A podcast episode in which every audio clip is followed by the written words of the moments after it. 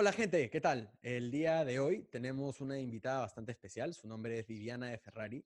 Viviana es una coach, es una entrenadora holística y ontológica. Ella nos va a explicar un poquito más qué significan estos términos medio raros, pero eh, yo le he invitado porque quiero que les enseñe a ustedes un poquito sobre el amor propio y otras estrategias y técnicas que nos van a permitir construir un futuro eh, que nos merecemos.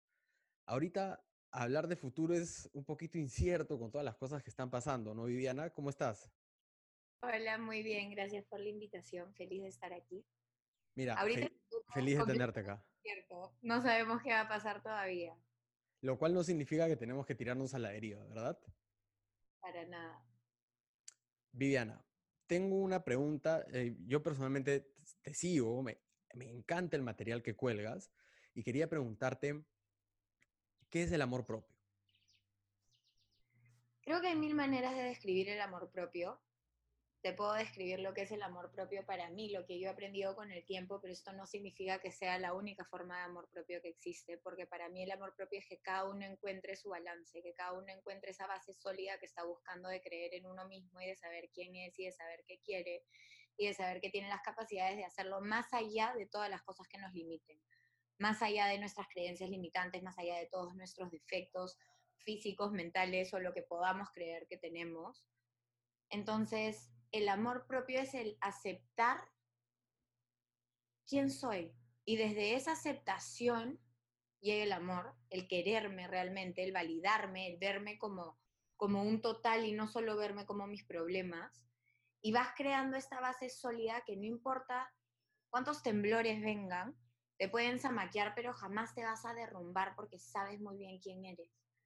Te conoces, te valoras, te quieres realmente. Entonces, hay mil maneras de describir lo que es el amor propio, hay mil maneras de sentirlas también, hay mil maneras de llegar a él. Y por eso nunca me gusta definirlo y, y meterlo en una caja porque al final eso es lo que hacemos. Al yo definirte lo que es el amor propio, te estoy diciendo amor propio es esto. Y la gente que me crea y la gente que me valide como profesional va a decir, pero yo nunca llegué a eso que Viviana describió. Y al final es tener que darnos cuenta que lo que es amor propio para cada uno de nosotros va a ser diferente. Lo que sí te puedo decir es que si te sientes bien con quien eres, más allá de todas las inseguridades que tengas, más allá de las cosas que te pases, probablemente ya estás en un camino de amor propio. Claro, o sea, no hay necesidad de dar una definición textual porque también es un estado al que esperamos llegar. Es más o menos lo que estoy entendiendo, ¿no? Es un estado al que esperamos llegar y es algo que es constante. Personalmente no he conocido a la persona que me diga amo y adoro todos los aspectos de mí, me amo al punto en que siento que soy Dios, porque la gente confunde mucho amor propio y confianza con arrogancia, arrogancia, que, y en realidad no tienen nada que ver el amarte y el saber quién eres y validarte con ser arrogante y creerte mejor que otras personas. Entonces, primero desmintamos ese mito, no va por ahí la cosa. Claro, no, no, no porque te quieras, eres un arrogante, eres un pedante, ¿no? Necesariamente, quizás el, quererte eh, puede generar esa confianza que los demás pueden percibir como arrogancia. Pero a ver, ¿cuál es la contraparte de no ser arrogante? Ser una persona completamente eh, que, que, exuda esta, esta sensación de ser miserable, de, de no sentirse contento, ¿no? Entonces, sí, sí es importante trabajar el amor propio y, por eso es que es súper importante para mí que estés acá hoy día con nosotros. El amor propio y el respeto por uno mismo, ¿no? Eh, ¿Cuál es la relación que ves entre ellos? Van de la mano, van juntas. Cuando tú comienzas a amarte, comienzas de por sí a respetarte, comienzas a verte como más de lo que te han enseñado a verte.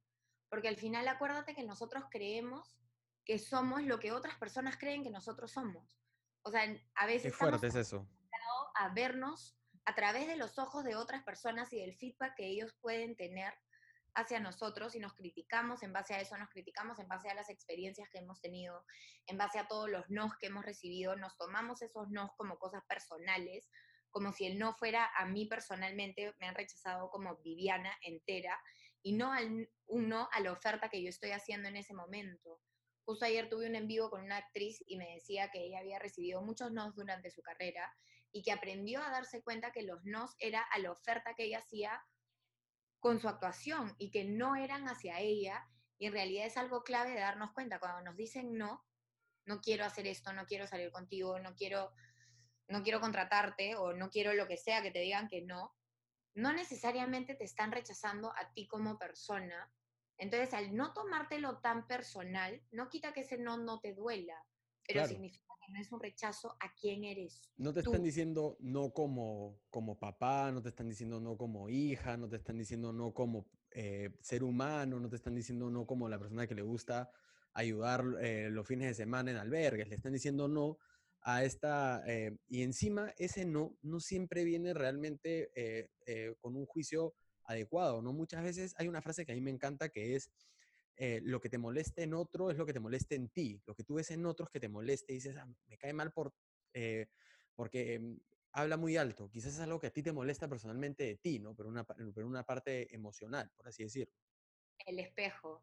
El espejo, es el síndrome del espejo, ¿no? Es el síndrome del espejo y es muy válido en muchísimas ocasiones, no todo el tiempo. Es que no hay una verdad absoluta. Nada va a ser todo el tiempo, ninguna metodología y nada de lo que hablemos va a funcionar para todo el mundo. Entonces eso es algo que no se habla mucho normalmente porque la gente piensa, no sé, estábamos hablando antes de empezar esto de Tony Robbins. Tony Robbins es otro entrenador, un coach reconocido a nivel mundial. Él es brillante y tiene una metodología y una forma de ver la vida. Él tiene una visión del mundo, él comparte esta visión, comparte todas las herramientas que ha aprendido y resuena con millones de millones de personas. Pero hay muchas otras personas que no resuenan con esa metodología y es válido. Entonces el saber que hay mundos nuevos que no conocemos y darte la oportunidad de escuchar a ver si esos mundos comienzan a resonarte y pueden realmente tener la capacidad, las herramientas de ayudarte y que las pongas en práctica y que te funcionen, es maravilloso, pero saber también que aquellas herramientas que trate de poner en práctica y no me resuenen y no me funcionen, las puedo botar a la basura porque no son las únicas que existen. Nunca va a haber una sola manera de ver la vida, una sola manera de ver el mundo. Claro, ¿y, cuál, ¿y cuál sería la alternativa a decir, ok, digamos que te expones a un material de autoayuda y te parece un poquito cursi o te parece que no, no te está hablando a ti y, y no va contigo? ese es el tema del autor al que estás escuchando, ¿no? Pero ¿cuál es la alternativa a, o, el, otro camino que puede ser si nunca te dedicas a concentrarte o nunca te concentras en, recibir un poco de autoayuda para superarte como persona? Que nunca quizás llegues a una maduración y un crecimiento realmente significativo, ¿no? O sea, si no te gustó este autor, no dejes ahí la autoayuda, porque la autoayuda está justamente para eso, para ayudarnos a llegar a un nivel de mucho más eh, bonito en, términos de vivir la vida. Un mayor nivel de conciencia se llama. Y es llegar a un mayor nivel de conciencia, ¿por qué? Porque cuando comenzamos a despertar, comenzamos a darnos cuenta que si bien hay muchas cosas que están cagadas alrededor nuestro, y eso lo va a hacer todo el tiempo, toda la vida vamos a poder encontrar algo que no nos guste. Pero cuando tú comienzas a tomar conciencia, comienzas a conectarte también con la gratitud, con el amor, con todas esas emociones positivas que también vives en tu vida. Porque uno no está molesto todo el tiempo ni todo el día. Si tú te pones a ver los estados de ánimo y cómo van variando a lo largo del día, a lo mejor saliste y se te cruzó una combi, entonces te molestaste y gritaste. Después seguiste caminando y viste una chica o un chico guapo y dijiste, mmm, qué bonito. Y después seguiste caminando y un niñito estaba pidiendo comida, entonces le diste, le compraste un chicle y te sentiste bien. Entonces nuestras emociones cambian a lo largo de todo el día y no duran para siempre. Cuando uno comienza a tomar conciencia de esto, comienza a darse cuenta también que todo lo que yo creo se convierte en todo lo que yo veo. Porque lo que yo creo, nuestra mente es maravillosa y tiene un solo trabajo, hacernos caso y creer todo lo que le decimos. Nuestra mente nos hace caso en absolutamente todo. Y tenemos visión y audición selectiva, que significa que vemos y escuchamos lo que queremos ver y escuchar. Por eso es que cuando tú quieres, imagínate, quieres salir embarazada, o lo contrario, no quieres salir embarazada, sales a la calle y te encuentras con siete embarazadas por todos lados. Lugar donde entras a un café, está una embarazada, vas a, a la bodega a comprar, está otra embarazada y tú dices, no entiendo, hay embarazadas por todos lados no es que las embarazadas no estaban ahí antes, es que al tú querer o no querer salir embarazada, estás poniendo tu atención en esto. Y por eso el cerebro no lee la negación, porque no importa si lo quieres o no lo quieres, tu foco de atención esté en eso y se convierte en algo que ves constantemente porque lo estás buscando. Entonces, no es que no estaba ahí antes, es que simplemente tu atención no estaba puesta en eso antes. Y eso lo hacemos con absolutamente todo. ¿Qué pasa cuando uno... Me, encanta, me encanta a dónde lo estás llevando, porque puedes tener exactamente lo mismo cuando usas la palabra estoy a dieta, ¿no? Cuando usas la palabra estoy a dieta, te estás restringiendo, te está, tienes una restricción que te estás imponiendo.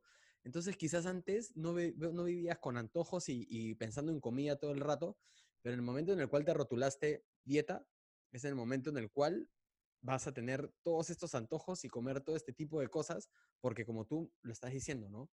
Tu subconsciente ya se fijó y está concentrado en eso y ahora te va a tener podrido con el tema. Y te doy un mejor ejemplo. Ajá. ¿Cuántos de nosotros hemos estado trabajando pensando, ay, solo quiero regresar y echarme en mi cama, estoy agotado, cuánto me gustaría estar en mi casa? Y ahora que solo puedes estar en tu casa, todo lo que deseas es querer salir de tu casa. ¿Por qué? Porque cuando te restringen, solemos querer lo contrario a lo que nos han dicho que no podemos hacer. Eso que no podemos hacer cuando estás en dieta, no puedes comer dulces, no puedes comer ciertas cosas, se vuelven todo lo que piensas. Exacto. Porque es una prohibición y una limitación que te estás haciendo, que te estás poniendo o que a veces, como en esta cuarentena, nos la han impuesto el gobierno porque es lo que se tiene que hacer. Y pasa lo mismo con las cosas que yo pienso que no soy. Cuando yo no me quiero lo suficiente, cuando yo no aprendo a darme ese valor, comienzo a verme desde mis defectos, comienzo, comienzo a verme desde lo que no funciona de mí y comienzo a ver las cosas que me gustaría que funcionen, entonces lo veo con este anhelo, con este deseo, como este imposible que quiero tener pero que nunca voy a lograr. Entonces nos comenzamos a hacer más chiquitos, más chiquitos, más chiquitos y a sentir menos valiosos, menos poderosos, con menos capacidades de lo que realmente somos. ¿Por qué? Porque estamos viviendo desde nuestra limitación, estamos viviendo desde todo lo que no nos gusta y nos estamos simplemente enfocando en esos 24/7 y se convierte en todo lo que vemos, en todo lo que respiramos, en todo lo que vivimos. Alucinante, ¿no? Como, como el, el cerebro es esta herramienta tan potente, pero yo personalmente considero que con él, con este órgano maravilloso, tenemos dos caminos. O aprendemos a controlarlo, o agárrate porque te va a controlar y te va a hacer basura, ¿no? Porque es como un eh, mono con metralleta o como un niñito de cinco años malcriado que te dice y que te bombardea con pensamientos que a veces son completamente irrelevantes y que no tienen pies ni cabeza, pero si tú no empiezas a identificar y, como tú misma dices, despertar de este nivel de conciencia, ni siquiera vas a identificar que se está repitiendo esto en tu cabeza, ¿no? Entonces, yo les invito a todos a poner la chamba de de que, de que tu vida sea, voy a domar a, esta, e, a, este maravilloso órgano porque es el que te puede llevar a unos lugares y a un futuro completamente eh, eh, productivo, completa, eh, pleno de, de, amor y, y, lleno de, de, alegría, de confianza, no solamente en la parte física, sino también en la parte profesional. Yo cuando, por ejemplo, esto que, que, te estaba contando de que hay, hay veces que que me, va, que, que me cuido mucho y me va súper bien, pero también tengo efectos rebotes en que no identificaba qué era lo que pasaba entonces, eh, y, y, empecé a tener conductas autodestructivas. Entonces, a lo largo de mi formación académica empecé a generar protocolos. Dije, ok, eh, Sebastián, tú eres así, entonces vamos a empezar a crear unos mecanismos de defensa para cuando llegues a estos momentos. Y estos mecanismos de defensa que aprendí, pues, Em, son la meditación, son el ayuno, es eh, alimentar mi mente con, con, material de autoayuda, que también me encanta muchísimo. Pero ahora que te tengo a ti al frente, a una profesional, cuando tengo estas conductas autodestructivas de, ok, me pongo a comer cochinada y media y no hago ni un poquito de deporte, ¿significa que me estoy queriendo menos? No necesariamente. Creo que etiquetar eso porque ¿cómo vas a saber si te quieres menos o no? Significa que estás pasando por un momento de tu vida en el que te estás saliendo de control. Pero ¿cuántas veces perdemos en control? ¿Cuántas veces reaccionamos hacia la ira? ¿Y eso significa que quieres menos a la persona con la que reaccionaste? No necesariamente. Entonces, tenemos que dejar de asociar cada paso que damos con, a lo mejor no me estoy queriendo. Creo que tenemos este miedo a, llegar a querernos porque creemos que no lo hemos hecho, creemos que no somos capaces de, de querernos y por eso somos tan dependientes de nuestras relaciones, porque cuando tú encuentras a alguien que logra darte lo que tú crees no puedes darte, te vuelves dependiente. Hay un autor que, que se llama Miguel Ruiz, que tiene un libro que se llama La Maestría del Amor, y ahí te habla de cómo nosotros pensamos que somos como hambrientos en el sentido de que no tenemos comida. Imagínate que eres una persona que no tiene que comer y encuentras a esta persona que te da amor. Y en el libro él usa la analogía de que el amor es te da pizzas, te da comida. Entonces tú te vuelves dependiente de esta persona porque esta persona te está dando lo que tú crees no poder darte. Pero eventualmente cuando te das cuenta que dentro de tu corazón tienes tu propio horno de pizzas y que tú puedes generar esas pizzas al igual que la otra persona, dejas de crear esa dependencia. Entonces, el decir es que el tener comportamientos autodestructivos significa que no me quiero, es una crítica más que te estás dando la excusa de darte. Es decir, ah, claro, es que yo hago esto porque no me quiero, ah, claro, es que yo hago esto porque soy impulsiva.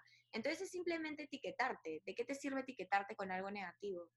Si estás teniendo patrones que te están limitando, si estás repitiendo acciones que te están haciendo daño, pregúntate qué estoy sintiendo en este momento, cuáles son los eventos que han venido, qué es lo que ha aprendido estos patrones negativos de nuevo. Y trata de investigar, vuélvete un investigador en vez de simplemente etiquetarlo como, ah, no me quiero lo suficiente. Porque eso es una salida muy fácil, es una salida muy fácil que nos hace sentir peor y que no nos ayuda en ningún momento. definitivamente, y eso puede ser la, la diferencia entre que, ok, salirte de tu estilo de vida sano o para las personas que son las compras, eh, salir y, y, hacer unos gastos que, que, no son necesarios. Esa puede ser la gran diferencia entre hacerlo una vez o un par de días o quedarte en ese círculo vicioso y que ya se desarrollen enfermedades de tres meses, seis meses, un año, ¿no? El hecho de aprender a tener la, herramienta de identificar que estás pasando por un tema, ¿no? Eh, yo asocio mucho el hecho de cuando dejo de hacer deporte, no me alimento, me dejo de exponer este material tan saludable para, para mi salud emocional. Lo digo, quizás, oye, quizás estoy un poquito deprimido, quizás estoy un poquito ansioso, empiezo a prestar un poquito más atención a mis pensamientos. Y ahí empiezas a identificar unas cosas que a veces se te vienen unos, unos pensamientos eh, o, le echas la culpa a alguien o estás este... Eh, déjame contarte una cosa. Ajá. Cuando tú dejas de hacer estas cosas, vienen pensamientos que los acabas de describir. ¿Esos pensamientos te limitan o te empoderan? Eh, no, a ver, son, son, son limitantes, ¿no? Es pensar en...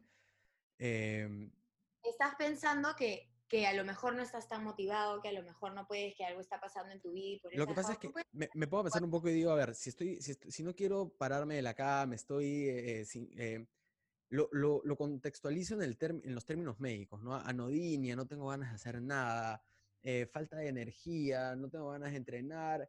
Es como, digo, oye, estos son síntomas que pueden cuadrar en una depresión leve. Entonces... Pero mira esto, ¿tú puedes hablar 24/7? Puedo hablar, no, claro. Duermo en algún momento. Todo lo que hacemos trae consecuencias, absolutamente todo. Muchas positivas, algunas traen consecuencias negativas también, pero nosotros no ponemos, lo único que podemos hacer 24/7 es respirar, porque si dejamos de respirar, nos vamos aquí. Entonces, el cuerpo a veces también necesita un descanso y es válido. Y el hecho de que un día no quieras pararte de la cama y un día te provoque comer algo que no sea dentro de tu nuevo estilo de vida, no significa que te estás autosaboteando. Estamos tan acostumbrados a encontrar la crítica, encontrar nuestro problema, que se convierte en todo lo que vemos. Entonces, el, simplemente el hecho de que tu cuerpo quiera un descanso por uno, dos o tres días, sobre todo si puedes dártelo, es válido también.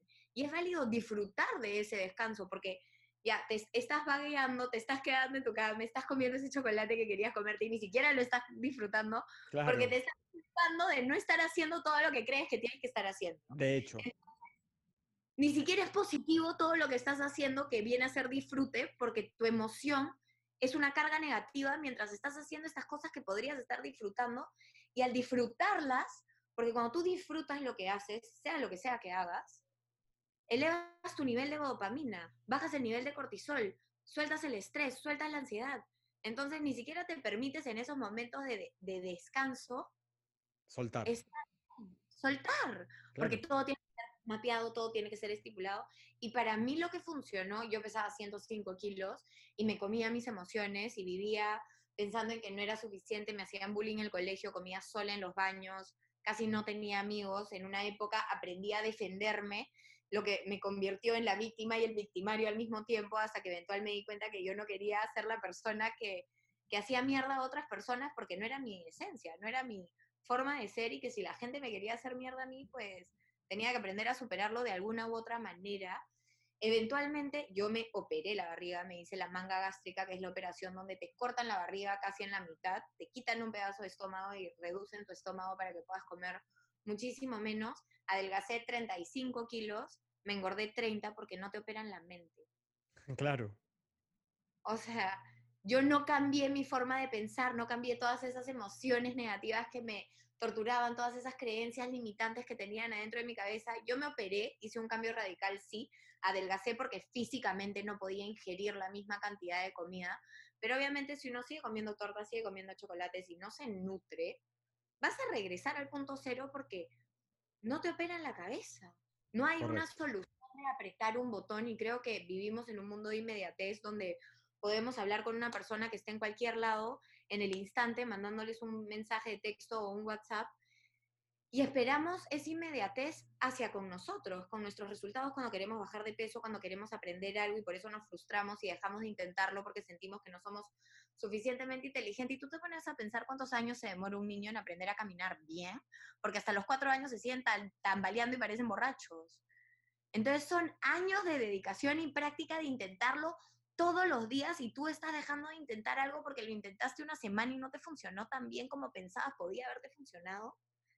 Y esas son todas limitaciones que nos ponemos nosotros en nuestra mente porque nos comparamos con estándares idealizados que nos hemos puesto en nuestra propia cabeza.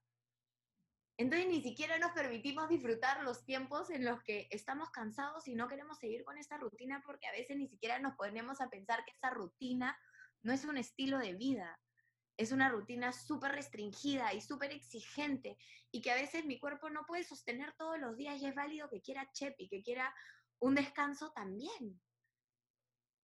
Definitivamente. Em, yo personalmente creo que eh, tienes toda la razón del mundo, hay que aprender a disfrutar de estas, eh, de una pausa, de un momento para relajarte un poco de sea lo que sea que estás tratando de, hacer rigurosamente y estrictamente, ¿no? Pero sí me preocupa cuando esto se convierte no en un patrón, sino cuando hay un poco más de constancia en el tiempo, que es cuando ahí evidentemente ya, ok, ya disfrutaste, ahora tienes que regresar yo estoy completamente de acuerdo contigo. Es más, eh, parte de mi enfoque hacia, hacia el estilo de vida sano es un 80% tratar de, ser estricto y un 20%, pero diario, de tratar de, dar todas estas, estas libertades, ¿no? Pero, ¿qué pasa cuando se convierte en una constancia de que dijiste, ok, me voy a dar estos tres días, este fin de semana, y no regresas a ese estilo de vida en tres meses? Ahí ya se dan unos cambios ya sea eh, en tu salud como en tu presupuesto, si tu problema son las compras, que pueden ser bastante peligrosas, ¿no? Definitivamente, pero ahí también es ponerte a pensar qué tan estricto estoy haciendo mi estilo de vida, porque si tú comienzas a cambiar tus hábitos un paso a la vez y comienzas con pequeños cambios, y algo que sirve mucho con mis clientes es, ¿cuáles son tres cosas que quieres empezar a hacer para acercarte a esa vida ideal que buscas?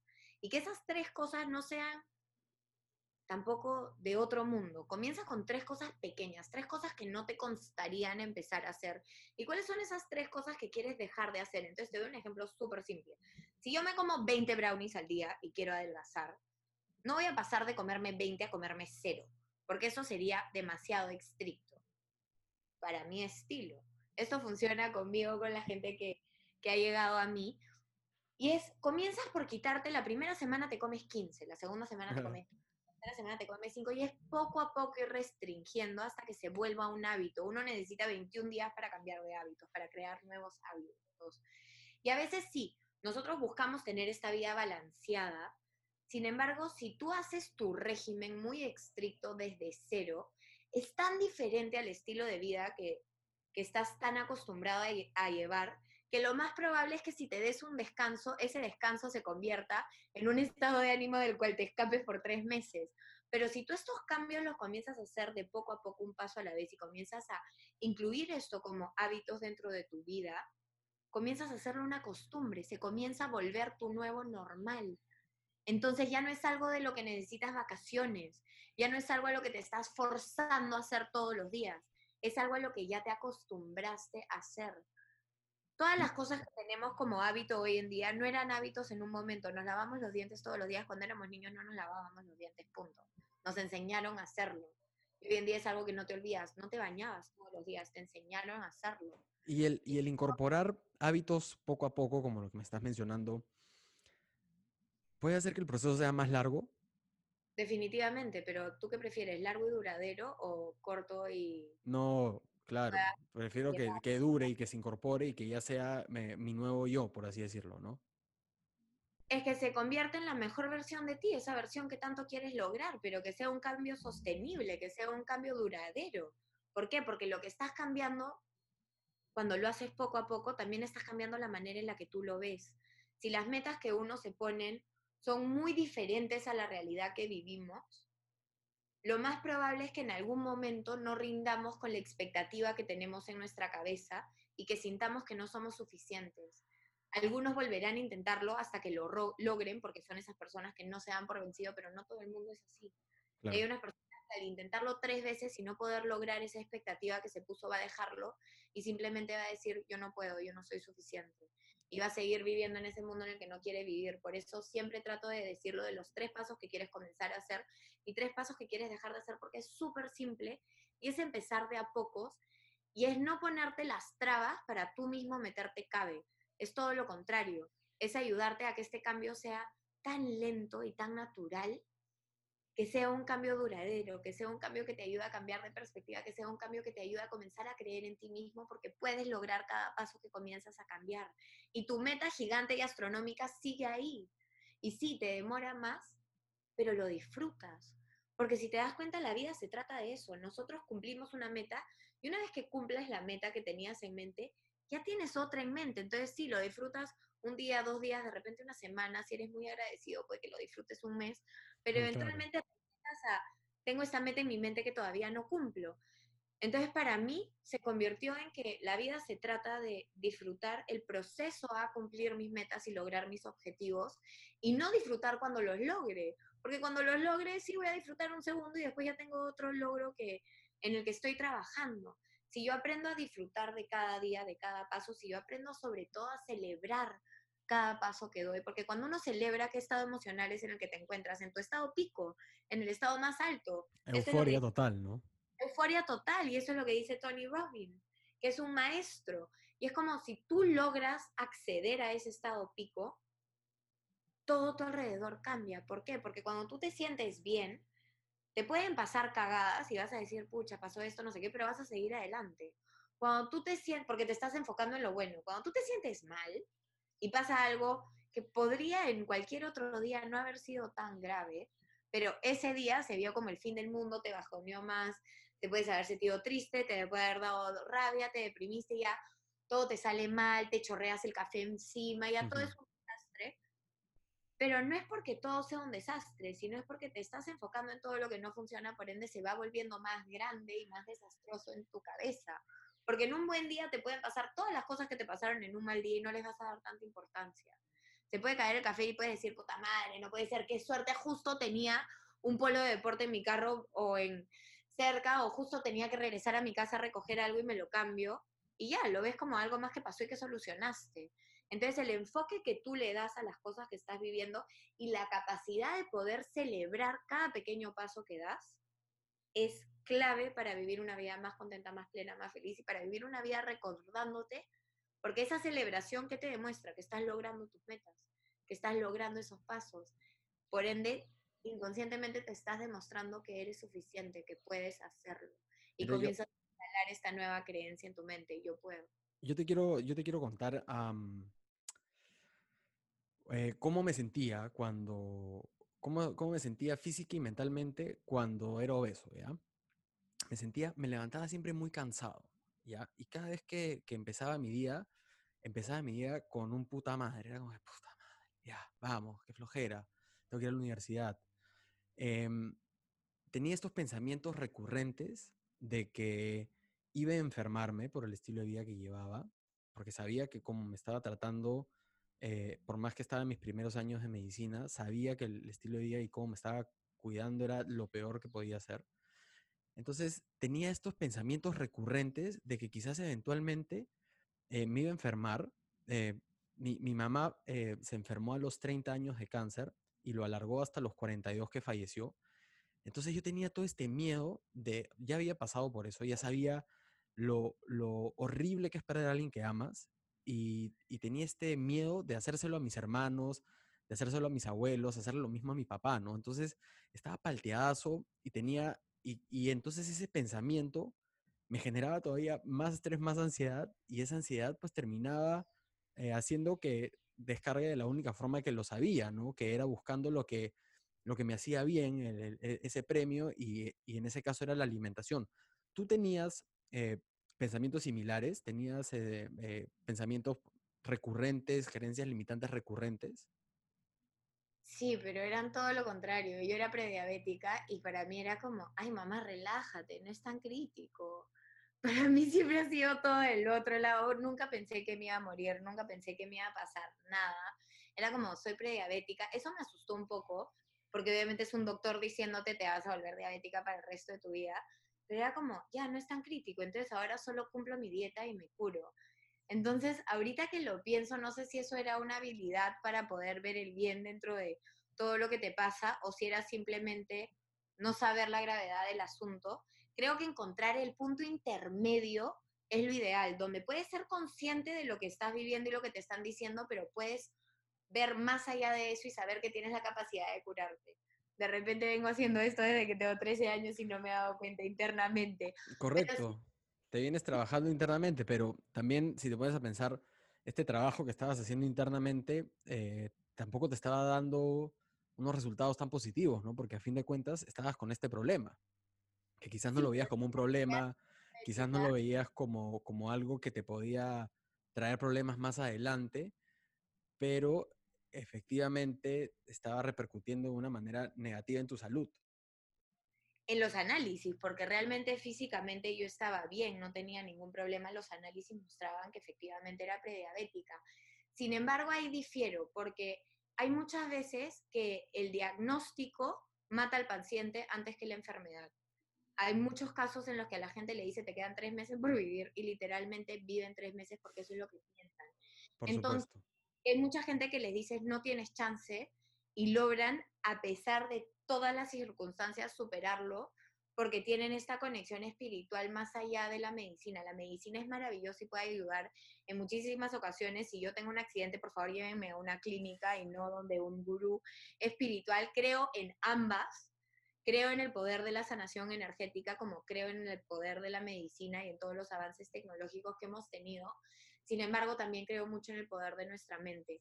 Y yo creo que en ese caso, mientras yo haya sido consciente de que eso era algo que podía repercutir en mi salud y que definitivamente tenía que cambiarse, el no haberme enfocado solo en eso también ayudó a que no me siga enfermando, porque tus pensamientos te enferman. Cuando tú te enfocas solo en una cosa y te lo repites constantemente y constantemente, se vuelve tu realidad, se vuelve todo lo que es. Por eso los hipocondríacos paran yendo a la clínica enfermándose, porque todo el tiempo piensan que están enfermos, hasta que su cuerpo logra mostrarle eso que le están diciendo constantemente. El único trabajo de tu mente es escucharte y hacer realidad lo que le estás pidiendo.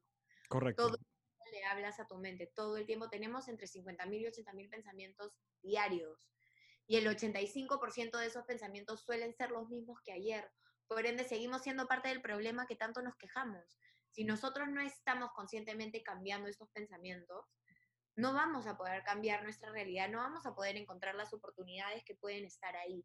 Mis pensamientos en ese momento creo que tenían más que ver con con el bullying que me hacían en el colegio y lo que estaba viviendo era más como que, ¿por qué yo tengo que ser gorda? Toda mi familia también es gorda, o la mayoría de mi familia es gorda y obesa, porque tengo obesidad desde el lado de mi mamá hasta el lado de mi papá. en ambos lados han habido, y creo que tenían más que ver como por qué yo, de, de víctima, era más de víctima que de me voy a morir y me va a pasar algo, porque siempre he tenido la confianza de, o no sé si era la confianza o que era muy chica, también tenía 13 años cuando fui prediabética y me Sí, a los 10. súper, súper chica. em, y, Era y- súper sola, no sé si tenía este nivel de conciencia como para razonar la importancia de lo que me estaban diciendo. no, de hecho, eh, pero a ver, eventualmente decidiste solucionar el problema, ¿no? Em, y, y mira, Eventualmente me di cuenta que no podía más y yo lloré Claro. a, mi papá, a mis papás para que me operaran. Yo buscaba la solución rápida. correcto. porque yo- Entonces, en, en eh, eh, en- en este, en todo este eh, viaje por el que pasaste, eh, por más que tenías estos pensamientos de que estabas bien y que evitaban eh, lo que podrías considerar que no te enfermes, ya tu cuerpo era prediabético, ¿no?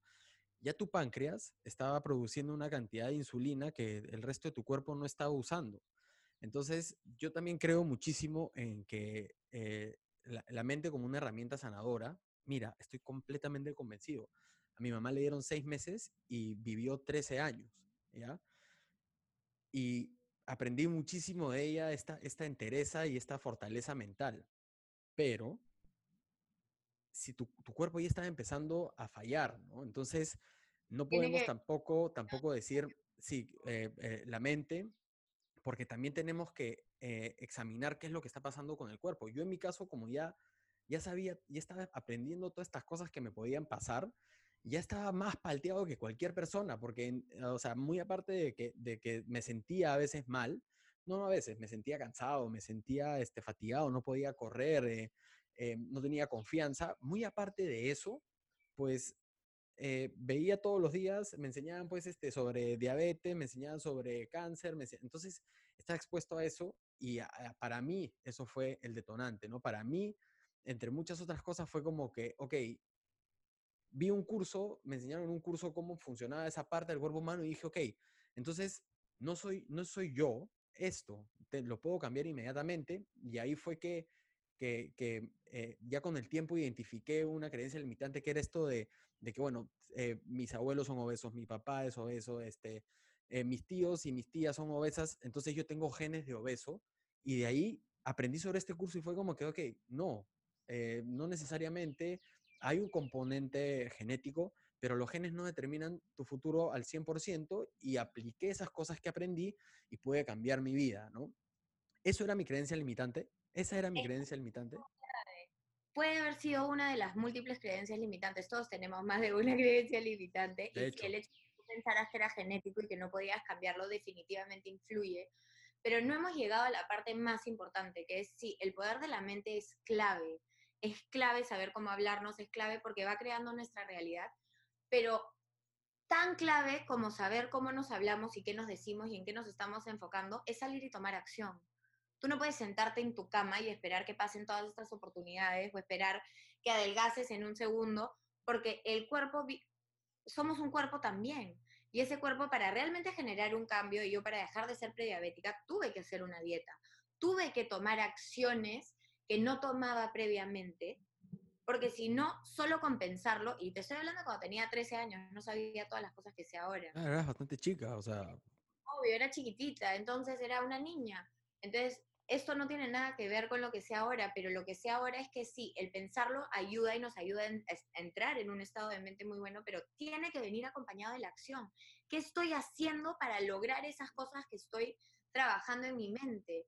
¿Cómo salgo? ¿Qué hago? ¿Cómo estoy nutriendo mi cuerpo también? Uno no puede esperar tener la salud perfecta si come McDonald's y chisitos todos los días. definitivamente. Eso no va a existir. Mira, yo, yo tengo un, es una especie de, de miedo con el campo de, de- mm, el, no del empoderamiento, sino el de la aceptación de las personas, porque me parece súper importante, sobre todo los que hemos pasado por eso y hemos sufrido el clásico bullying por tener sobrepeso y obesidad, que, los niños son súper crueles, ¿no? Y, sin saberlo te pueden destruir emocionalmente y, y- etcétera, eh, otras cosas que, que- por las que pasamos. Pero a mí lo que me preocupa mucho es toda esta filosofía de la aceptación, si no viene con un cambio, lo que estamos haciendo es decirle a la persona, ok, no te sientas mal porque te vas a morir temprano, ¿no?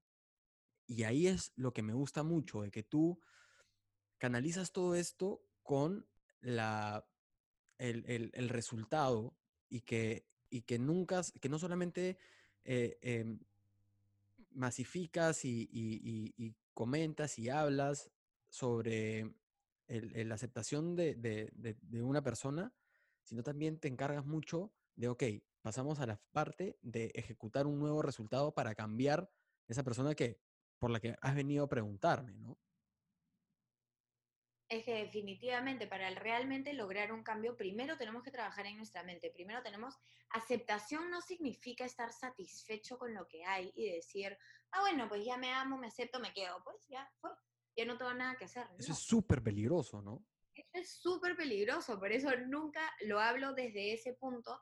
Aceptar significa que no me estoy peleando conmigo todas las mañanas, que no me estoy buscando el defecto, que no estoy buscando la manera de hacerme sentir mal, sino todo lo contrario, que estoy bien con quien soy, que puedo ver claramente cuáles son esas cosas que no me funcionan, esas cosas que no me gustan, esas cosas que quiero cambiar, y las puedo cambiar no desde el sufrimiento de soy un imbécil y no sirvo para nada y nunca voy a lograr nada con mi vida y soy un gordo y soy... No, las puedes cambiar desde el amor propio y seguir trabajando porque cuando tú te quieres, quieres ser tu mejor versión y sabes que esas cosas te están limitando de lograr tu mejor versión. Entonces sabes que es algo que tienes que trabajar, sabes que es algo que no tienes que trabajar, que quieres trabajar. Entonces la aceptación y el amor propio es todo lo contrario a decir, ah, bueno, pues me complazco con lo que soy, ya te vuelves comodón, te sientas y no logras nada mal y estoy satisfecho con lo que es. Y me quiero y me repito que me quiero, ¿no? Claro, es todo lo contrario, porque si tú te quieres y te repites que te quieres y no nada más y estás sano y has logrado un montón de cosas, pues maravilloso, de repente llegaste a, a ese punto. Pero si sabes que hay cosas que yo creo que el despertar de conciencia viene acompañado con el poder ver más allá de nuestras creencias, vamos a seguir viviendo bajo nuestras creencias. Esa es la manera que tenemos de ver el mundo. Entre más las ampliemos, más cosas descubrimos que hay distintas formas de verlo y a lo mejor vamos viendo que hay cosas que quieres cambiar, que no te habías dado cuenta hace dos años, hace tres años, pero que hoy en día te das cuenta pueden estar limitándote. Claro, ya es un tema en ti. Claro, el amor propio se vuelve ese motor que te incita a ser cada vez mejor persona, que te incita a sacar lo mejor de ti, a subirle el volumen a esas cosas que te gustan y bajarle el volumen a esas cosas que no hay trabajarlas. Entonces, jamás el amor propio debe estar acompañado con me siento, me cruzo de brazos y bueno, que me acepte el que quiera y el que no, porque eso viene del ego. El amor propio viene de la humildad, viene de la conexión, viene de la empatía, viene de la compasión, viene del amor. El amor es el sentimiento más puro que existe. El amor y la gratitud son, son las vibraciones más altas que existen también. Podríamos decir que, que, el, amor, eh, el amor propio es una sensación, es un estado y lo que viene por el ego es un pensamiento. ¿Se podría definir así? Pero ¿para qué enclaustrarlo? Porque lo que viene por el, ego puede ser una emoción, pero... Y la emoción viene de un pensamiento. No, pero una sensación. ¿El amor propio puede ser más una sensación? ¿Un estado en el que te sientes, en el que te encuentras? Sí, el amor propio puede ser... Lo que pasa es que como humanos hemos aprendido a ponerle títulos y... Esa es mi carrera, a ponerle títulos a cosas nuevas. Títulos y significados a todo. El amor propio puede ser una sensación, puede ser una sensación, una emoción, puede ser un estado de ánimo, puede ser simplemente un saber. A veces hay creencias y nosotros sabemos que eso es verdad y simplemente sabemos que nos amamos. Y para cada persona va a ser diferente, por eso no quiero etiquetarlo y que la gente diga, ah, entonces yo no he llegado a eso. El amor propio puede ser muchas cosas y hay miles de maneras de sentirlas que necesitaríamos 10 días para poder describirlas. Pero si tú... me, queda claro. ¿Y has, has, has alucinado? Ajá, eh, perdón por cortarte. Eh, termina, disculpa. Que si tú te sientes bien y tienes estas ganas de mejorar y estás dejando de criticarte, creo que eso ya puede ser considerado amor propio. Yo hasta el día de hoy me critico y me considero una persona que me amo y me acepto. Hay cosas de mí que todavía me dan vergüenza. Hay cosas que quiero trabajar. Hay cosas que digo, puta Viviana, ¿cómo puedes ser tan bestia? ¿Me entiendes? Pero no desde el crítico y la emoción súper negativa, pero más desde la desde la ligereza, pero el poder llamarme la atención desde la ligereza y, y poder cambiar el enfoque y ver qué es lo que tengo que trabajar. Y yo me considero que estoy dentro de lo que es amor propio. Yo considero que me amo y me acepto como soy, pero hay tantas cosas en mí que faltan todavía, pero ya no son el fin del mundo, ya no son lo que me define. ¿Me entiendes? Sí, por, por, completo. Te entiendo y me identifico un montón. Vivian, ¿has alucinado el término ese que, que a veces se usa? A ver, yo, yo lo escucho súper frecuente en el hospital o, o, o en la chamba, que es como que después de que hemos terminado un procedimiento, una intervención larguísima, lo que sea, o, o, ponte, te encuentras a alguien comiendo y el comentario que le pueden hacer o el término es, ah, su, eh, mira cómo te destruyes, o, o eh, qué, qué, rico te castigas. O a mí me ha pasado que la gente de sala, eh, los técnicos, etcétera, se van de la sala y me voy a castigar con un Kentucky, algo así. ¿Es realmente un castigo lo que están haciendo? O sea, físicamente sí, ¿no? Pero mentalmente están reprochándose en algo yo creo que depende con la emoción que le dicen. Nuestro cerebro nos escucha constantemente y el tema es que castigo lo es como sufrimiento. Yo trato de cuidar el lenguaje, la impecabilidad de la palabra, ¿por qué? Y a veces qué lindo eso, ¿eh? impecabilidad de la palabra. Nunca lo he escuchado. y me digo palabras como voy a castigarme, estoy sufriendo y sacrificio, y cuando me doy cuenta y tomo conciencia, digo, espérate, yo he logrado cambiar la palabra sacrificio por esta fue mi elección. Al yo elegir algo, viene con cosas que tengo que dejar de hacer y viene con cosas que voy a comenzar a hacer, porque esta parte es parte de la elección que yo he tomado que quiero, que quiero lograr. Mi trabajo viene con elecciones, yo trabajo mucho los fines de semana y mis amigos se quejan y, y, no me critican, pero me dicen, no puede ser, nunca nos ves, siempre estás chambeando, y es como, pero yo tomé una elección, esto es lo que a mí me apasiona, esto es lo que yo quiero. Entonces no es un sacrificio, es una elección. Y creo que al dejar la palabra sacrificio, las palabras tienen connotaciones. Y el castigarnos tiene una connotación negativa. Entonces tú repítetelo y repítetelo y repítelo. Puedes disfrutar el Kentucky, pero en tu mente es como me estoy castigando, entonces me voy a castigar con esto. Y estoy linkeando el castigo con placer también. Entonces puedes comenzar a creer eventualmente cuando pasen cosas en tu vida que tú mereces esos castigos que estás recibiendo o que deberías de disfrutarlos porque son parte y es lo que te toca y no sé qué. Entonces creo que deberíamos de cuidar deberíamos querer cuidar nuestro lenguaje, porque por ejemplo la palabra deberíamos tiene una connotación de deber. Y cuando yo no cumplo mis deberes, siento culpa. Entonces, en vez de decir tengo que hacer esto, digo quiero hacer esto. Yo estoy aquí porque quiero, no porque tengo que hacerlo. Y hay cosas que eventualmente sí tenemos que hacer y no nos podemos librar porque tenemos responsabilidades, pero si tú comienzas a cambiar la palabra tengo que por quiero, vas a ver cómo la emoción que la acompaña comienza a acompañarse y deja de ser tan tedioso. Porque la manera en la que nos hablamos, la impecabilidad de la palabra sí es algo clave. No, me, escúchame, me ha fascinado el término la impecabilidad de la palabra porque dice muchísimo sobre cómo tenemos que, en solamente una frase, describe cómo tenemos que cuidar la forma en la cual nos hablamos, ¿no? Que es vital. Eh, a mí me ha llamado mucho la atención algo que me has comentado. Yo no sabía que, te habías eh, operado eh, y no sabía que después de la operación habías ganado 30 kilos de vuelta, ¿no? Y eso es algo que cada vez se está viendo más frecuente, es algo que, que se describe ya en los estudios científicos, dicen pues 70% de rebote en estas personas. ¿Cuándo, ¿Cuándo fue suficiente castigo, por así decirlo, para ti? Porque, a ver, la, la, forma de subir de peso es porque consumes un exceso de calorías. Es, así es el cuerpo, ¿no? Eh, ahí no, no, es que no, no, hay, no hay otra vuelta que darle.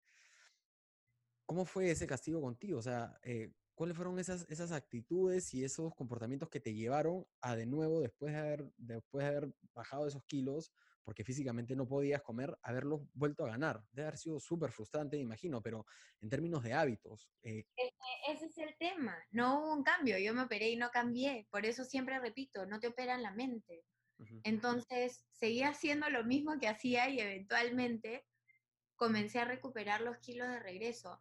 También otra cosa que yo no lo creí posible, pero eventualmente lo estoy creyendo más porque siento que soy como el ejemplo vivo de lo que me habían dicho hace siete años. Yo con, estudié con una mentora que hace muchos años me dijo, Vivian, el día que tú logres sentar, soltar ciertas creencias y, y emociones atrapadas que tienes guardadas, vas a sola comenzar a adelgazar. Y yo, ese cuento no me lo vas a contar a mí, no existe. Tipo, yo soy la persona que ha pasado por todos los nutricionistas que existen en este país y en otros países también. He hecho todas las dietas que puedas imaginarte. Las nuevas no, porque hace varios años que no hago dieta, pero todas las antiguas, todas las he tratado, la dieta del plátano con leche, la keto, la, la, la, dieta para cuando te van a operar del corazón, la, la dieta de solo proteínas, la dieta de solo agua, la dieta, una vez tomé limonada, miel y y pimienta cayena por 10 días. Escúchame. Y no nada. Todas las dietas que te imagines. El sensacionalismo, los sensacionalistas son unas ratas, porque yo también he escuchado esa dieta. Yo una vez por semana y media tomé sopa de cebolla nomás, no sé por qué, no. Y, y qué peligro, ¿no? Es súper peligroso. Eh, ahora, te voy a pedir que, que me ayudes en una cosa. Eh, digamos que yo tengo un pensamiento limitante, digamos que tuve una creencia limitante. Eh, digamos que tuve la suerte de poder identificarla. En este caso, identifiqué quizás el que, eh, pues efectivamente no tengo genes obesos y no tengo por qué ser obeso o tener sobrepeso, ¿no? Una vez que identifico esta creencia limitante, ¿qué sigue? ¿Qué hago? ¿Cómo puedo destruir esta creencia limitante para como tú dices, ¿no? Poder bajar de, de peso eh, solo. Pero es que no es que bajes de peso solo, yo no lo creí por siete años. Y eventualmente hoy en día que he ido tratando con diversas metodologías, por eso yo no te puedo decir la respuesta exacta porque recién lo estoy experimentando y viviendo. La gente hace seis meses me pregunta qué dieta estás haciendo y no estoy haciendo ningún tipo de dieta y realmente sí estoy adelgazando, estoy haciendo ayuno intermitente como saludable, porque aprendí a hacerlo como un estilo de vida. Entonces, como verduras, como las proteínas necesarias, me encanta el dulce, entonces siempre me doy un gusto con los dulces, pero ya no es comer porque necesito comida, necesito comida, entonces comes en cantidades. ¿Me entiendes? Aprendí a darme los gustos, a no criticarme y trabajé emocionalmente y sigo trabajando emocionalmente en muchas cosas con mi niño interior, en muchas cosas de cuando era niña que tenía que ver con buscar reconocimiento, con buscar protección, con buscar, y poco a poco ha ido pasando. Pero para realmente contestar tu pregunta, sin la parte final de cómo hacer para encontrar como la solución y bajar de peso, porque si quieres bajar de peso, lo más probable es que no solo tengas que trabajar en tu mente, sino que tengas que crear un cambio en tu estilo de vida. Mi estilo de vida cambió, pero fue un cambio tan suave como ir agregando cosas que eran saludables y cosas que eran saludables que me gustaba y que disfrutaba. Yo puedo disfrutar de una ensalada como puedo disfrutar de una pizza. Hay días en los que mi cuerpo me pide una ensalada. Ayer comí ensalada de almuerzo y cena porque no había comido ensalada en esta cuarentena por muchos días. Era como mi cuerpo necesita Creo que tu cuerpo te pidió, claro, lo escuchaste. Pero, a ver, en el caso de otras creencias limitantes, una en vez el caso de otras identificada, ¿qué puedes hacer para destruirlo, no? Como para que deje de, calar en ti. Al tú identificar que es una creencia limitante y que no es una verdad absoluta, comienza a perder peso. Y así sola comienza a disolverse. A veces tenemos creencias limitantes que están tan incrustadas en nosotros que no basta con darnos cuenta que es una creencia limitante para dejar de darle peso, sino que necesitas buscar el apalancamiento. El apalancamiento es como hacer que el dolor, en tu caso, fue todo lo que te enteraste y lo que podía pasar, se vuelva más grande que la satisfacción que, recibías al comer estas cosas. Entonces, al tu dolor volverse más grande, más allá de haberte dado cuenta que era una creencia limitante, fue lo que te impulsó a la acción. Definitivamente. Fue lo que te impulsó a tomar el cambio, porque el miedo a lo que podía pasar se convirtió en más grande que el, que el disfrute que podía sentir al comer estas cosas. Definitivamente, era, era a ver, levantarte cansado, eh, no tener confianza, sentirte incómodo en tu propia piel, ya dejó, ya em, eh, empezó a ser mucho más doloroso que la satisfacción que me daba de comer un chatarrón. Entonces, o, de las, o la otra parte, ¿no? El hacer deporte, eh, la sensación esta de endorfinas que te produce eso, pues se sentía mucho mejor que estar tirado viendo series, ¿no? Ese, ese fue, e, eso fue un cambio fuerte que sentí y que tú lo estás mencionando y que, y, que no quiero que pase desapercibido, ¿no? ¿Perdón?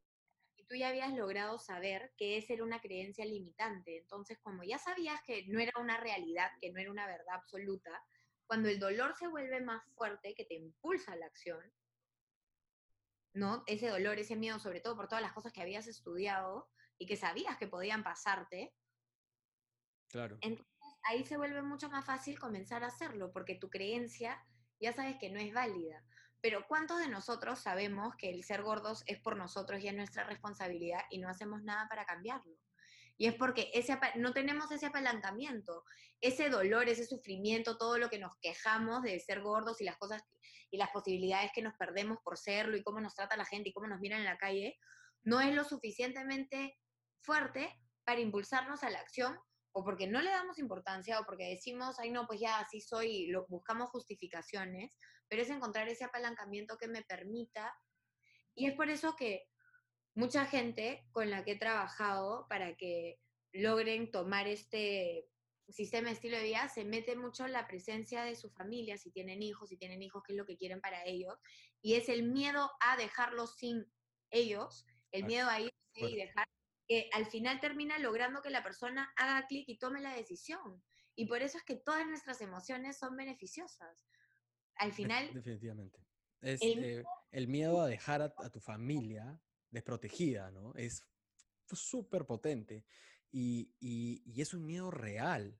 Porque, a ver, entiendo pensamientos que a veces tu cerebro te juega una tragicomedia, pero hay pensamientos que son reales por una preocupación legítima que es, oye, si sigues tomando, comiendo y no cuidándote de esa manera, vas a terminar dejando a tu familia. Y ahí no hay... Vuelta atrás. Exacto. Es, ahí se acabó el juego. Y, y, eso es algo que siempre le menciono a mis pacientes, ¿no? es ese punto en el cual game over, ya no hay que tenga una segunda, ya cuando llegaste a ese punto, ya es bastante difícil retroceder, ¿no? El amor propio se puede, em, em, es, tipo un, músculo que puedes ejercitar, eh, va, va por ahí, es algo que tienes que practicar diariamente para desarrollarlo de una manera impactante, Definitivamente, la motivación es como el baño. Tú no puedes esperar motivarte un día y oler bien durante todo un mes. ¿Y cómo, ¿y cómo hago para practicarlo? En tu vida, comienza por mirarte al espejo, comienza por mirarte al espejo y tratar de ver más allá de lo que ves. Mírate a los ojos, mírate completo, mira todas las cosas que te gustan de ti. Porque muchas veces comenzamos, cuando te dices qué es lo que no te gusta, comienzas la gran el 90% de las personas comienzan describiendo las cosas físicas que no le gustan de ellos. Después comienzas con todas las partes de tu personalidad. Mírate, cuando te mires a los ojos, también trata de mirar a ese niño que fuiste. Conecta con tu niño interior, trata de abrazarlo, dale esa seguridad que a lo mejor no tuvo cuando él era niño, dile que las cosas que vivió y las cosas que les pasaron no eran su culpa, que ahora estás aquí para protegerlo. Date cuenta que ese niño y las cosas que vivió se quedaron marcadas e impregnadas en la persona que eres hoy y que a lo mejor no las tienes en tu mente consciente, pero que están en tu mente subconsciente, están, porque todo lo que hemos vivido desde el momento en el que somos concebidos está guardado en nuestra mente subconsciente. ese es un súper ejercicio, ¿no? Ser, ser bastante compasivo contigo con algo tan simple como cuando te miras al espejo, ¿no? Y es algo que puedes hacer de una forma súper práctica, porque todos los días te tienes que mirar al espejo por lo menos para cepillarte los dientes. Y, y, y empezar ahí, ¿no? A practicar esa compasión contigo mismo, eh, quizás a perdonarte un poquito, quizás este, a piropearte un poco, a resaltar más. Que ya pasaron, las cosas que ya hiciste no las puedes cambiar. Lo único que puedes cambiar del pasado es la manera en la que lo interpretas. Puedes recontarte tu historia. Además, hay un estudio que muestra que después de dos años el 50% de nuestras memorias son inventadas. Definitivamente. Así que el 50% de tus memorias son inventadas, invéntalas con una historia que por lo menos te ayuda a... Algo más chévere. Saca de beneficio. Oye, escúchame, esto ha sido inspirador. Espero podamos juntarnos otro día para conversar sobre otro tema que pueda ayudar a la gente a escuchar cambios eh, tácitos y rápidos, ¿no? Porque A mí algo que no me gusta, porque personalmente me ha pasado, es estar en esta psicoterapia de seis meses y no sentir realmente que estoy avanzando de algo, sino solamente me están escuchando. Eh, tiene una validez científica y como tú lo dijiste muy bien, ¿no? Le sirve para algunas personas, pero no sirve para todos. Yo soy más, por eso soy hincha tuyo, soy más de, de estas personas que necesitan algo práctico y algo fácil de aplicar inmediatamente. Para más personas como yo, que están buscando pues esta, esta practicidad y este tipo de lenguaje fácil para cambiar rápido su vida, ¿dónde te pueden encontrar? En Instagram estoy como Viviana de Ferrari y en realidad en todos los canales. Estoy en YouTube, en LinkedIn y en podcast con mi nombre. Así que ahí pueden encontrar. En Facebook creo que también estoy. Soy lo peor con mis redes sociales, pero y estoy, ahí, estoy. Y ahí pueden agendar contigo este, una sesión. Normalmente contesto todos los mensajes que me escriben por Instagram. Mi página web todavía no está del todo lista, la estoy terminando. Pero, pero necesito esperar a que termine la cuarentena para poder firmar unos documentos y que pueda estar todo ya listo. Pero si me escriben por Instagram, feliz. Claro, y me Feliz. imagino que ahora la gente pues va a ser, va a estar más predispuesta a tener consultas de esta forma, ¿no? Completamente virtuales y que en realidad en el campo en el que estás son igual de impactantes que, a ver, no vas a cambiar el comportamiento de alguien pegándole, ¿no? Entonces es conversando. Además, es bien gracioso porque yo he pasado por psicólogo, psiquiatra, psicoanalista, no sé si me olvido de algún tipo de, de psicólogo y coach. Y a mí lo que más me funcionó fue el coaching, pero además el coaching los, siempre, desde que, desde que trabajaba en París, lo, lo hacía con una coach peruana, entonces era por Skype. Y Claro. cuando yo regresaba a Perú y la iba a ver a su consultorio, me sentía más incómoda que cuando lo hacía por Skype. Mi coach hoy en día vive en Portugal, lo he conocido por primera vez en mayo. Ya, wow. Coaching con él hace tres años y nunca lo había visto en persona hasta el año pasado. Y a mí me ayuda más, ¿por qué? Porque es desde tu zona de confort, estás hablando de cosas que están tan fuera de confort que a mí que me costaba muchísimo abrirme, me funcionaba perfecto tener este distanciamiento social donde yo estoy en mi cuarto con mi computadora mirando a una persona que es real, que le estoy contando mis cosas, que me está ayudando a ampliar mis perspectivas, pero no la tengo al frente, no sé por qué se me hacía más fácil. Claro, es, y, y mira, do- dos puntos que quiero resaltar antes de que nos despedamos. Es, eh, lo el primero, la coach tiene un coach, ¿no? Eh, es el, eh, para que vean la relevancia de tener a alguien que te, que te ayude a guiar tus pensamientos, tu mente, porque eres lo que piensas. eh, eh, eh, y- y eres, y tienes que construir una mente. En realidad no eres lo que piensas, pero tienes que construir una mente que te permita crear un futuro que te mereces. Y eh, creo Y que no dar un futuro que te mereces, sino disfrutar el ahora, porque al final todo lo que vivimos es ahora. El pasado ya pasó y el futuro no sabemos qué va a pasar. Entonces, o aprendes a disfrutar ahora o vas a vivir el resto de tu vida esperando crear ese futuro para recién disfrutarlo y cuando lo hayas creado, vas a tener otro futuro en mente. Mira, eh, espero que, que esto le sirva a alguien que, que esté, que necesite un poco pues de, de ayuda y la puede encontrar en Viviana. Eh, también eh, se puede aprender muchísimo de, material, de libros. Y el segundo punto era, eh, porque no te funcionó un material o un autor, no significa pues que vas a soltar algo tan importante como es tomar las riendas de tu, de, de- de tu cabeza, ¿no? De tu mente. Si no te funcionó con un autor de autoayuda, busca otro. Y ya tenemos en Perú gente capaz como Viviana, entonces aprovechemos de esto y eh, el, el beneficio de, de- de invertir en, en- en este tipo de, de tratamientos, me parece que a mí me parece que no tiene valor, ¿no? Mil gracias, Viviana, por haberte juntado. No sé si quieres eh, cerrar con algo. No, pero ahora que estás mencionando lo del autor, por ejemplo, yo lo que hago es le cambio las palabras. Yo leí Los Cuatro Acuerdos de Miguel Ruiz, que es un libro que recomiendo mucho, pero él habla mucho de magia y la energía negra y la energía blanca y no sé qué, A mí Y me mí- perderías con eso. Yo soy un poco más pragmático. Como muy mágico. Sí. Sin embargo, lo leí, yo estudié en un monasterio en Nepal, viví ahí durante cuatro meses estudiando con los monjes, y lo leí saliendo del monasterio y me pareció muy loco como este libro que había tratado de leer dos años antes, que no había podido por el lenguaje, lo pude leer completo soltando y cambiando estas palabras en mi mente y el mensaje era como un resumen bastante bien estructurado de muchas de las cosas que habíamos hablado en el monasterio. Y por eso lo recomiendo tanto, porque si logras ir más allá del mensaje escrito que ha puesto el autor al mensaje espiritual que tiene ese libro, es muy poderoso. De es hecho, muy de hecho, de hecho. No te funciona, cámbiale el lenguaje y a lo mejor te funciona y ya si después de cambiarle el lenguaje no estás de acuerdo con lo que dicen, eso tiene que ver con no estás de acuerdo con la filosofía y la metodología de la persona, suéltala, tirarla a la basura y busca otra. Y busca otro. Ese ese eso es, busca otro.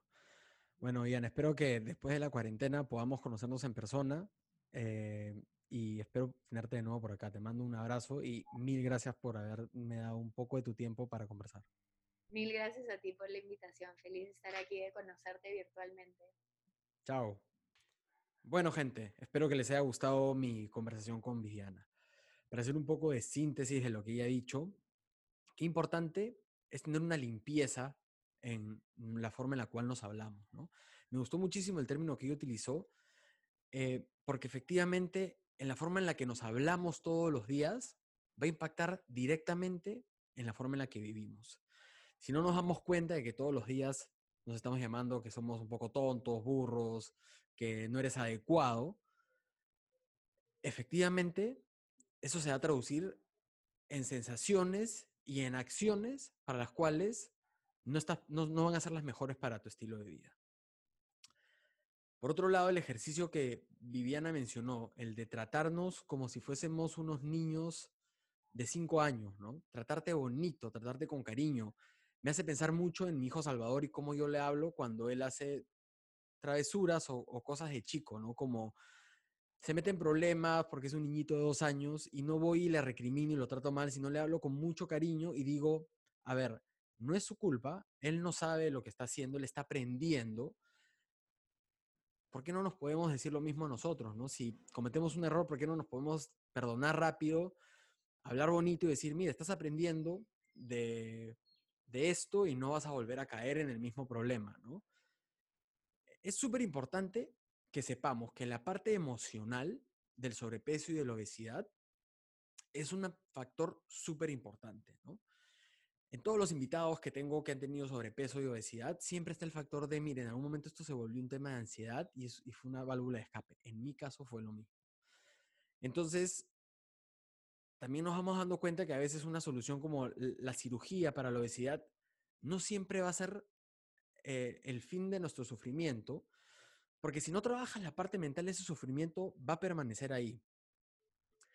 En la literatura se describe un 70% de reganancia de peso y en el caso de Viviana pasó eso, ¿no? Bajó 35 kilos, pero no cambió el chip mental, no hay una cirugía bariátrica, no hay un bypass mental, entonces volvió a ganar 30 kilos y tuvo que igual bajarlos, ¿no? Y ahí te dice mucho de que el sobrepeso y la obesidad es multifactorial, no se trata solamente de que te saco las células que producen la hormona del hambre, te reduzco el tamaño del estómago y por eso vas a bajar de peso. Físicamente sí, pero el hambre emocional puede ser muchísimo más grande. Espero que los haya hecho reflexionar un poquito, espero que les haya gustado eh, este capítulo. A mí me ha encantado grabar con Viviana. Si quieren contratar sus servicios, la pueden encontrar como Viviana de Ferrari Instagram, Facebook, YouTube. El simple hecho de estar en contacto con su material y poder escuchar que ella te recomiende otros autores puede ser una gran diferencia y ya saben. Si no les gusta su material o el de cualquier otro autor, no, suelten la autoayuda, sigan buscando eh, autores que transmiten distintos mensajes que te pueden servir a crecer y evolucionar emocionalmente, porque mira, la vida solamente es una y depende completamente de cómo la quieres vivir. ¿no? Les mando un abrazo, espero que estén contentos con este canal, espero pronto tener invitados cara a cara, por ahora todo se va a hacer a través de, de una vía digital, virtual, pero bueno, nos vemos pronto. Esto ha sido Lunes de Lentejas. Síganme en doctor.sebastián Arrieta. Un abrazo. Chao.